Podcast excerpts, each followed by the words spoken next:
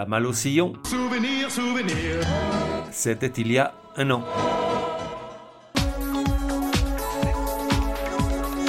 La voix des sillons, numéro 21. Genre RB, soul, funk et pop. Époque du début des années 90 à aujourd'hui. De 1 à 10, probabilité que tu connaisses, il serait tentant de dire 10, du reste je ne vois pas comment il pourrait en être autrement, mais le monde est ainsi fait, Elvis donne-moi la force. Artiste, Seal. Henri Olusegun Olumide Adelo Samuel est né en 63 d'un père brésilien et d'une mère nigérienne et donné en adoption dans la foulée. À 4 ans, ses parents biologiques le récupèrent, mais sa mère l'abandonne de nouveau, le laissant seul avec un père violent et autoritaire. Il supporte la tyrannie jusqu'à 17 ans avant de s'enfuir et de vivre plusieurs mois dans la rue. Il est finalement repris par sa première famille adoptive et parvient à passer son diplôme d'architecte, probablement pour leur faire plaisir, car pour Henri Olusegun Olumide Adelo Samuel, l'appel de la musique est irrésistible. Le démon l'habite dès l'âge de 11 ans lorsqu'il est invité à interpréter une chanson de Johnny Nash à See Clearly Now pour la fête de l'école, laissant sans voix l'assistance. Et tu te dis, c'est quoi déjà cette chanson? Je l'ai sur le bout des lèvres. Et je te réponds, gros menteur, mais je suis magnanime, en voici un court extrait.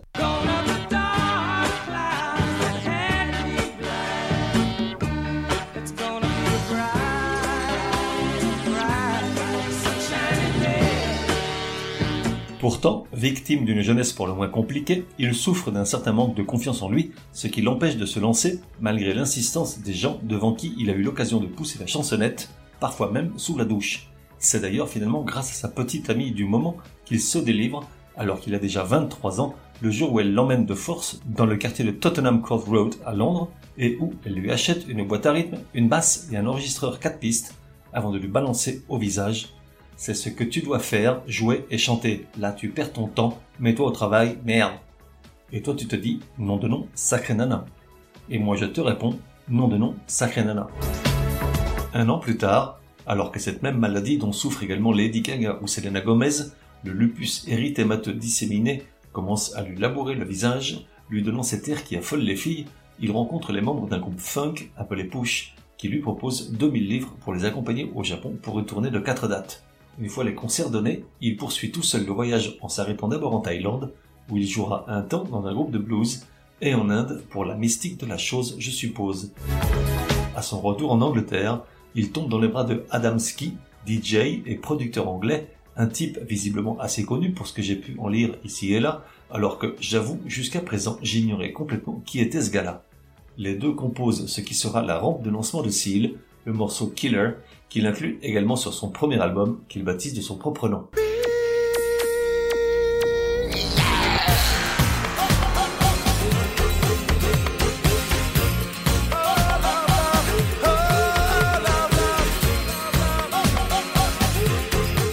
Premier album, c'est un coup de maître, une production et des arrangements magistraux, neuf titres d'une élégance crasse et ciselés comme l'anneau unique de Sauron. Et puis, il y a cette voix, chaude et sucrée comme une tasse de lait brûlant au miel d'acajou un dimanche après-midi d'hiver avec 39 de fièvre. Un cadeau du ciel. Dès le départ, je lui ai décerné le prix du meilleur disque de R&B pop des années 90, alors qu'il en restait encore 9 pour finir la décennie. Et puis les événements m'ont donné raison, rien n'est venu perturber le haut du podium. Consécration immédiate pour Seal, les prix en veux-tu en voilà, plusieurs millions d'exemplaires vendus, dont près de 300 000 en France, le début d'une longue histoire d'amour avec notre pays, de quoi devenir crazy.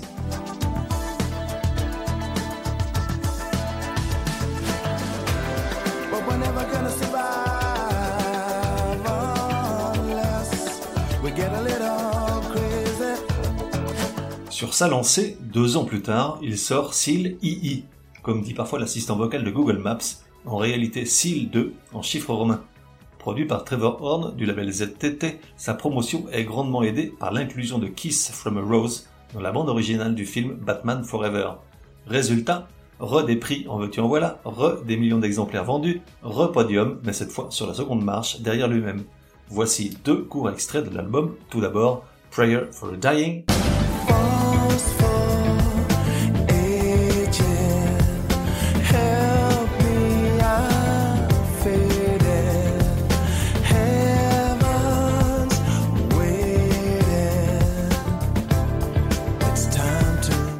Don't Cry, ma préférée du disque. like me, I want you to know. Don't cry, you're not alone. Don't cry tonight, my baby. À partir de là, Seal connaît une carrière en dents de scie, la plupart des six albums qui suivent les deux premiers passant rapidement à la trappe. En parallèle, sa vie connaît également des hauts et des bas, entachés par une rupture et une réconciliation avec Trevor Horn, une union puis une rupture avec la jolie Heidi Klum, des démêlés avec la justice après une accusation d'agression sexuelle portée par une voisine, et de vives critiques de ses fans suite à sa participation à une fête donnée en Tchétchénie par le satrape local et néanmoins marionnette de Poutine, Ramzan Kadyrov. Un mini-concert pour lequel il aurait empoché la modique somme de 500 000 dollars. Un divorce, ça coûte un rein. Heureusement, tout n'est pas qu'échec, tribunaux et huées. Et huées, H-U-E-E-S. En 2001, il fait un carton avec les mots, un duo interprété avec l'indéboulonnable Mylène Farmer, garante de ventes mirifiques et de reconnaissance populaire éternelle. Moi, je découvre le morceau à l'instant, car là où je vis, la poufrousse n'arrive pas, et c'est une chance car je ne supporte ni son style, ni sa voix au perché. Oui, c'est comme ça.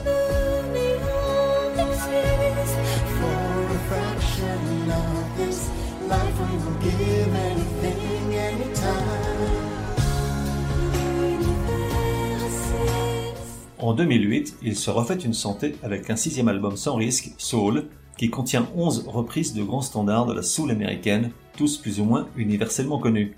À reprendre du Sam Cooke, du Curtis Mayfield, du Ben E. King et du James Brown, forcément le succès était écrit. Et du coup, Play It Again Sam, re-re des prix en veux-tu en voilà, re-re des millions d'exemplaires vendus, re-re gros succès en France avec 800 000 ventes. Je te propose un petit jeu avant d'aborder la dernière ligne droite de l'épisode. Il s'agit de comparer les versions de trois des titres en écoutant tout d'abord l'original, puis celle interprétée par Seal. Commençons par A Change Is Gonna Come de Sam Cooke.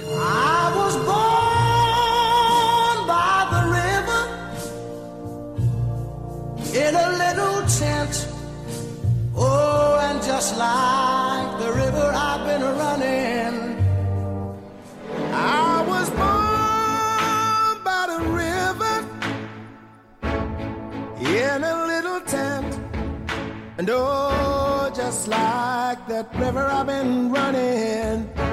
Nouvel essai avec I Can't Stand the Rain de Anne Peebles.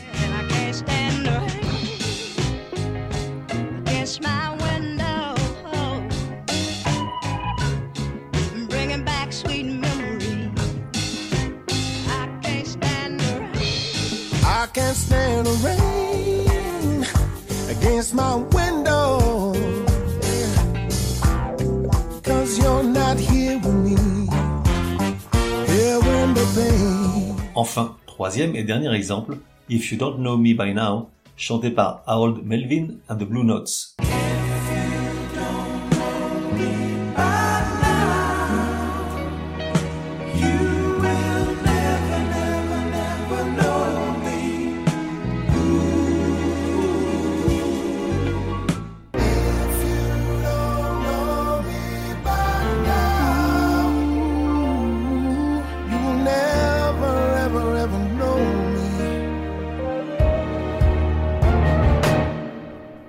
Tous les cas, il s'agit de versions extrêmement fidèles à l'original, tout comme il avait déjà fait en collaborant avec Jeff Beck, ex-Yardbird époque Eric Clapton et Jimmy Page, sur deux titres, Manic Depression de Jimi Hendrix et Like a Rolling Stone de Bob Dylan, deux versions tellement sans intérêt, tant la voix de Seal ne se prête pas à ces genres musicaux, que je te pardonne l'extrait habituel. Merci qui Et voilà, c'est la fin.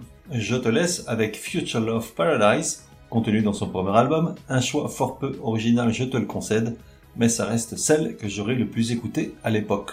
Au moins s'agit-il de la version sortie sur un épée paru juste avant l'album, un peu plus longue, juste pour le plaisir de la faire durer,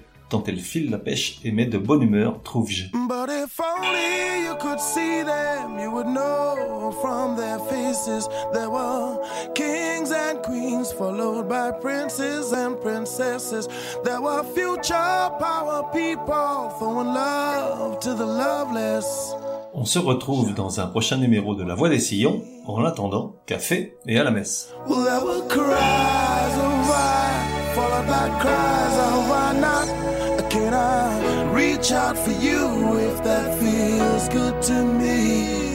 And the riders will not stop us, cause the only love they'll find is paradise.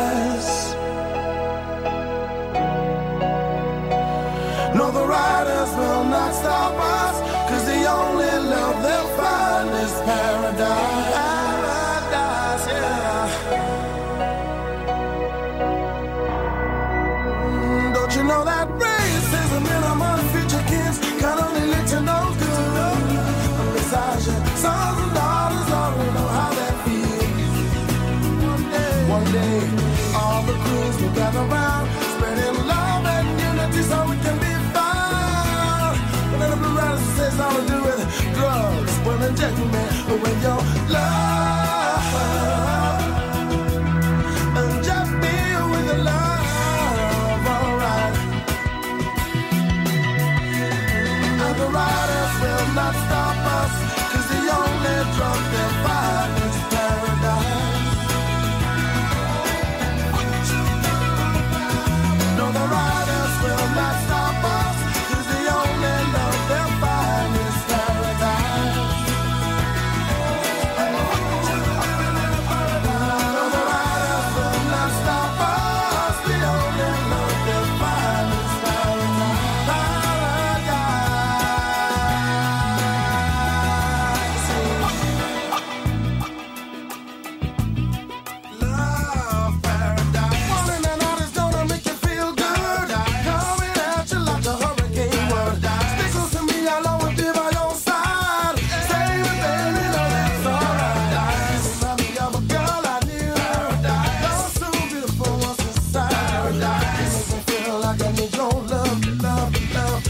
fulfill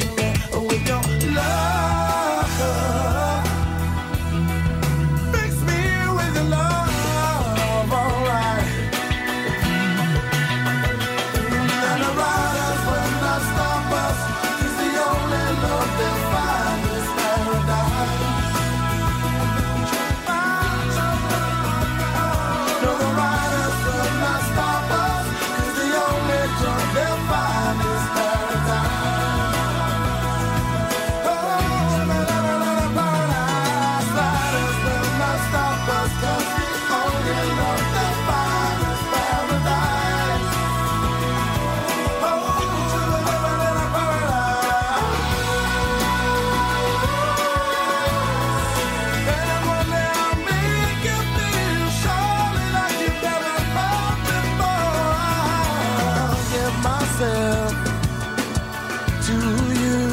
And if you change your mind, I'll do anything.